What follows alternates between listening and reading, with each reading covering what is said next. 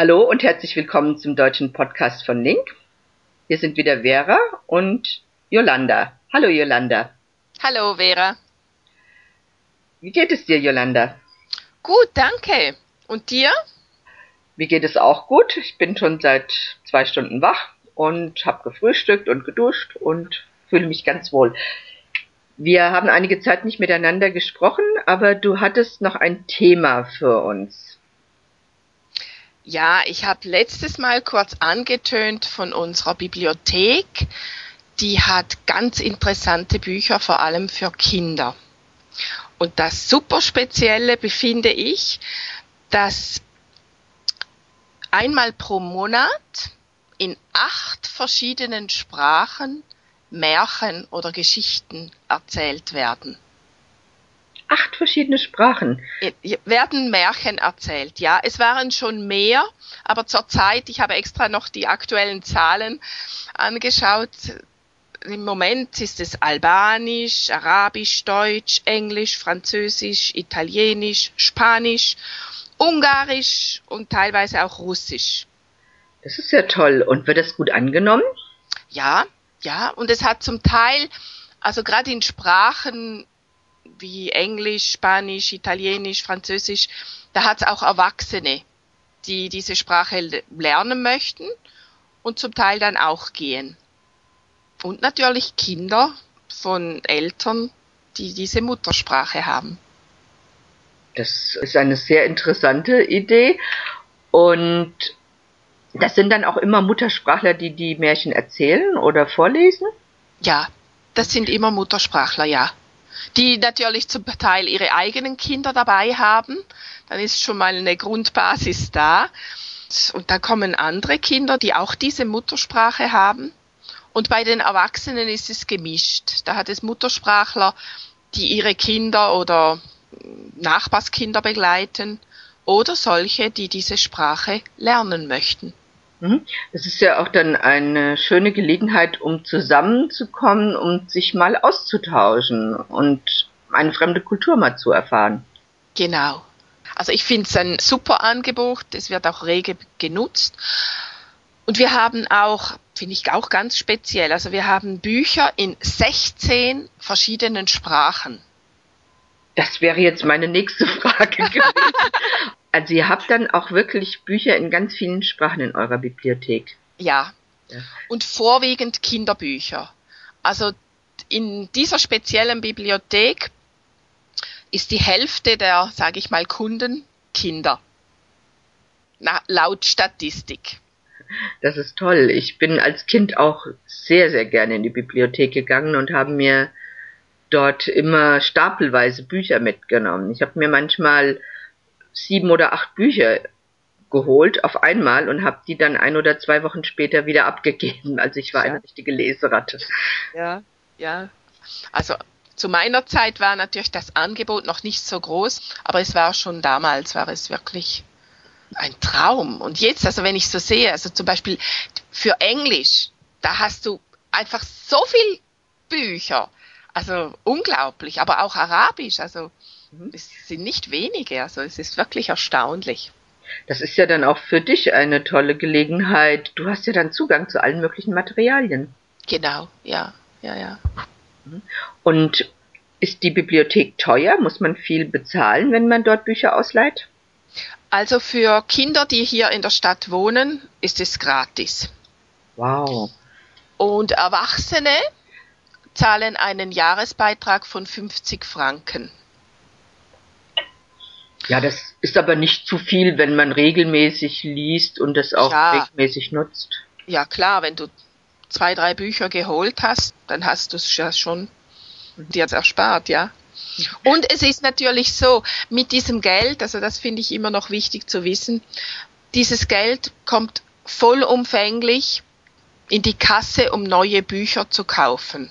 Mhm. Also es dient der Erweiterung und der Erhaltung der Bibliotheksbestände. Genau, weil die Stadt zahlt die Räumlichkeiten und das Personal. Aber die Bücher werden von einem Verein finanziert und angeschafft und ja, das erledigt der Verein. Aber die Stadt stellt die Infrastruktur zur Verfügung. Hm. Das ist sehr interessant, dass wir auf dieses Thema kommen, weil ich habe mich gerade diese Woche nach den Öffnungszeiten unserer Bibliothek hier im Ort erkundigt und will dort mal hingehen. Die hat aber jetzt leider schon geschlossen, weil sie am Renovieren sind und erst nach den Ferien machen sie wieder auf. Ich bin früher sehr viel in die Bibliothek gegangen, vor allem als ich in Thüringen wohnte. Dort hatten sie eine ganz tolle Bibliothek in dem kleinen Ort, in dem ich wohnte, weil dort die Kreisbibliothek war. Das war ein Riesenglück für mich. Und nachdem ich dann wieder hierher zurückgezogen bin, bin ich nicht mehr in die Bibliothek gegangen, weil ich dann jedes Mal die Stadt hätte fahren müssen und das hätte relativ viel Benzin oder Busfahrtkosten dann nach sich gezogen und deshalb habe ich mir dann oft Bücher gekauft. Es gibt ja immer die Remittenten, das habe ich dir glaube ich schon mal erzählt, ja. Ja. wo man sie dann für zwei oder drei Euro bekommt. Oder ich habe mir Bücher ersteigert bei eBay oder habe gebrauchte Bücher bei Amazon gekauft. Bei mir ist es im Moment so, dass ich vorwiegend im Internet lese. Und zwar, weil ich vorwiegend jetzt in fremden Sprachen lese und mir das dann in Link importiere, was möglich ist, und so dann direkt übersetze, also was ich noch nicht kann. Also ich werde ja von Tag zu Tag besser, oder? Auf jeden Fall. ja, aber wenn ich jetzt längere Bücher lese, dann lese ich nicht so gerne am Bildschirm. Aber ich muss dir noch erzählen, ich habe mir jetzt keinen E-Book-Reader gekauft, aber ein kleines Android-Tablet. Und damit kann ich auch Bücher lesen. Und ich habe mir jetzt für den Urlaub schon ein paar ältere englische Bücher heruntergeladen, zum Beispiel Robinson Crusoe. Das kennst du doch bestimmt auch. Ja, ja, ja. Das habe ich als Kind gelesen, natürlich auf Deutsch. Und ich habe mir gedacht, das Buch hat mir als Kind sehr gut gefallen. Mhm. Und ich könnte doch probieren, das im Urlaub mal auf Englisch zu lesen. Ja, ja, gute Idee. ja. Also ich kann dir dann nach dem Urlaub mal erzählen, wie die Leseerfahrung mit so einem Gerät ist. Ich kann mir ja. das noch gar nicht so richtig vorstellen. Aber dort werde ich kein Internet haben. Mhm. Also mal zwei Wochen richtig entspannen. Und dann dachte ich, du kannst das dann mal probieren. Dann hast du ja Zeit auch, wenn du nicht am Computer sitzt, mehr zu lesen. Und dann mhm. schaue ich mal, wie das damit klappt. Ja, ah, da bin ich gespannt, was du mir erzählst. ja, da können wir später drüber reden. Mhm. Leist du dir auch noch deutsche Bücher aus oder liest du jetzt eigentlich bevorzugt Bücher in Fremdsprachen? Also im Moment, aber das kann sich wieder ändern. Im Moment lese ich wirklich selten noch Bücher auf Deutsch. Ja, meine Zeit ist im Moment für Fremdsprachen reserviert. Aber in den Ferien werde ich mir dann natürlich auch dies und jenes noch auf Deutsch hm? auslehnen. Ja, ihr sagt auslehnen, wir sagen ausleihen. Aha. Okay. Ja, das, das, kommt vielleicht vom Dialekt. Im Dialekt sage ich auslehne. Mhm. Ja gut, das Wort lehen gibt es ja schon auch im Deutschen. Mhm. Das hat man ja früher gesagt, ein Lehen war ja ein Stück Land, was der Gutsherr seinen Pächtern zur Verfügung gestellt hat. Ja. Also es ja. hat ja auch was mit Laien zu tun. Ja. Aber ich bin ja. kein Sprachwissenschaftler. Ja, ich auch nicht. Besser weiß ich es auch nicht. Und liest du eher Sachbücher oder eher Romane? Eher Sachbücher. Auf Deutsch sowieso. Das sind eigentlich immer Sachbücher.